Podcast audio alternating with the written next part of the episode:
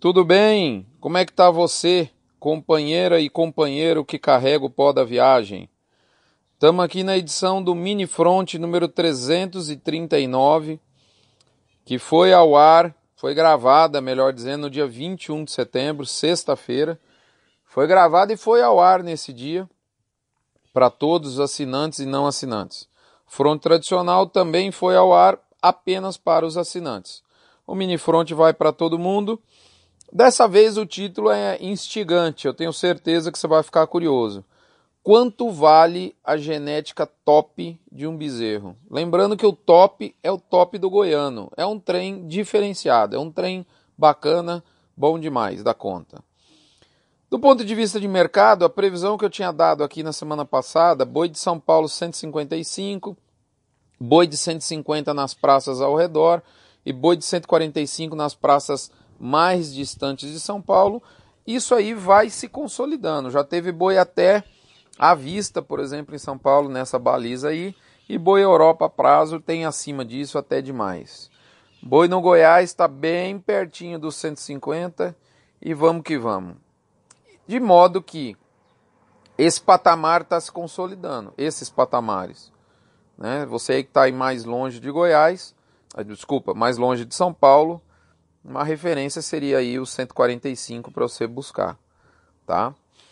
Enfim, com isso, a gente, ou seja, com a continuidade do movimento de recuperação, a gente percebeu aqui pelas nossas anotações que o boi gordo renovou a máxima do passado recente.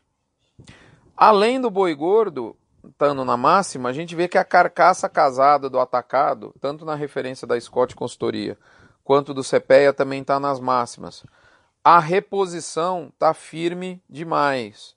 Bezerro de 200 reais por arroba está de volta aqui no Goiás. Goiás está liderando a recuperação de preço do bezerro em 2018 no Brasil.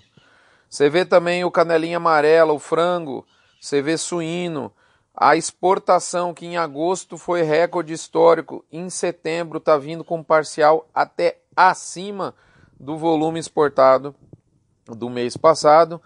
E nessa semana até o varejo teve uma variaçãozinha positiva. Então veja bem, isso é o que a gente chama de movimento sustentado de preço ao longo da cadeia. E tudo isso junto, aliado à continuidade da oferta enxuta, nós vemos claros sinais de que o mercado pode ir mais. A carne ainda permite isso.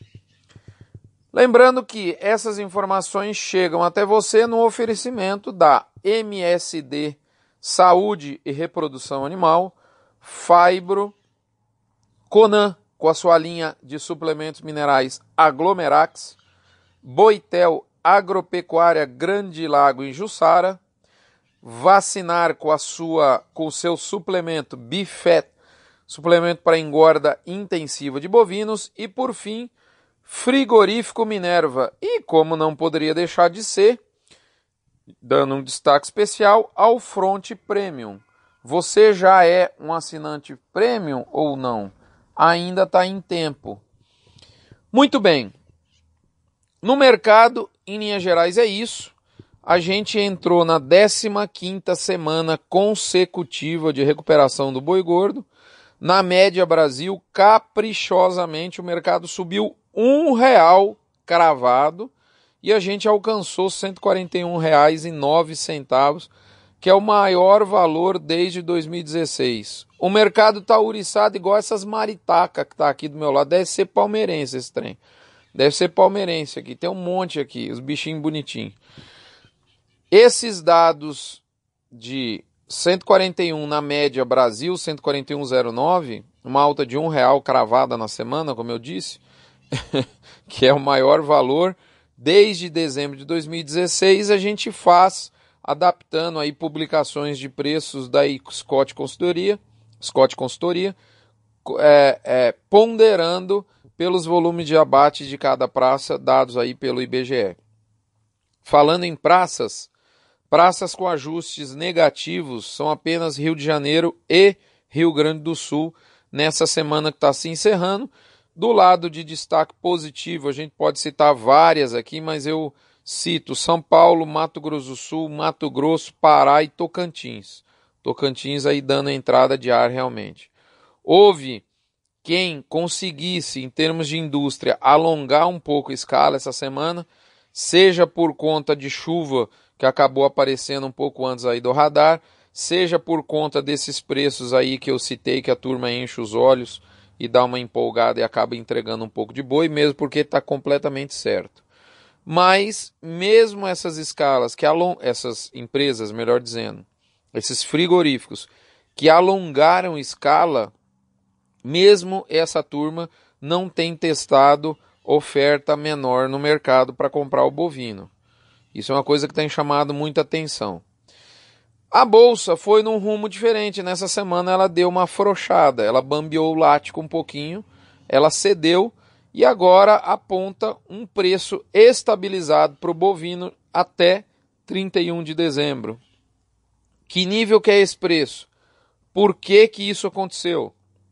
Você vai ver no fronte tradicional. Um bezerro fruto de inseminação ou de um touro avaliado performa melhor com o animal fruto de um touro de boiada, você há de convir. E a pergunta que não quer calar é: quanto que dá para pagar mais por esse animal melhorado? O bezerro caro é o barato e o barato é o caro? Essas respostas estão no fronte tradicional, que vai ao ar hoje para os assinantes e vai ao ar para você não assinante no dia 27 apenas, e eu te faço um convite.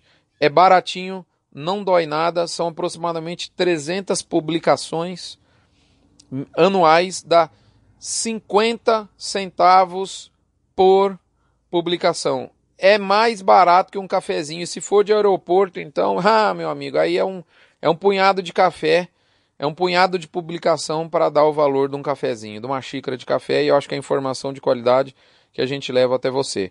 Tá indo ao ar nos próximos dias um podcast especial que eu fiz com o Antônio Schacker e vai para os assinantes premium em primeira mão. Um abraço, fiquem todos com Deus. Nós nos vemos aqui na próxima semana ou lá no Front Premium. Até lá.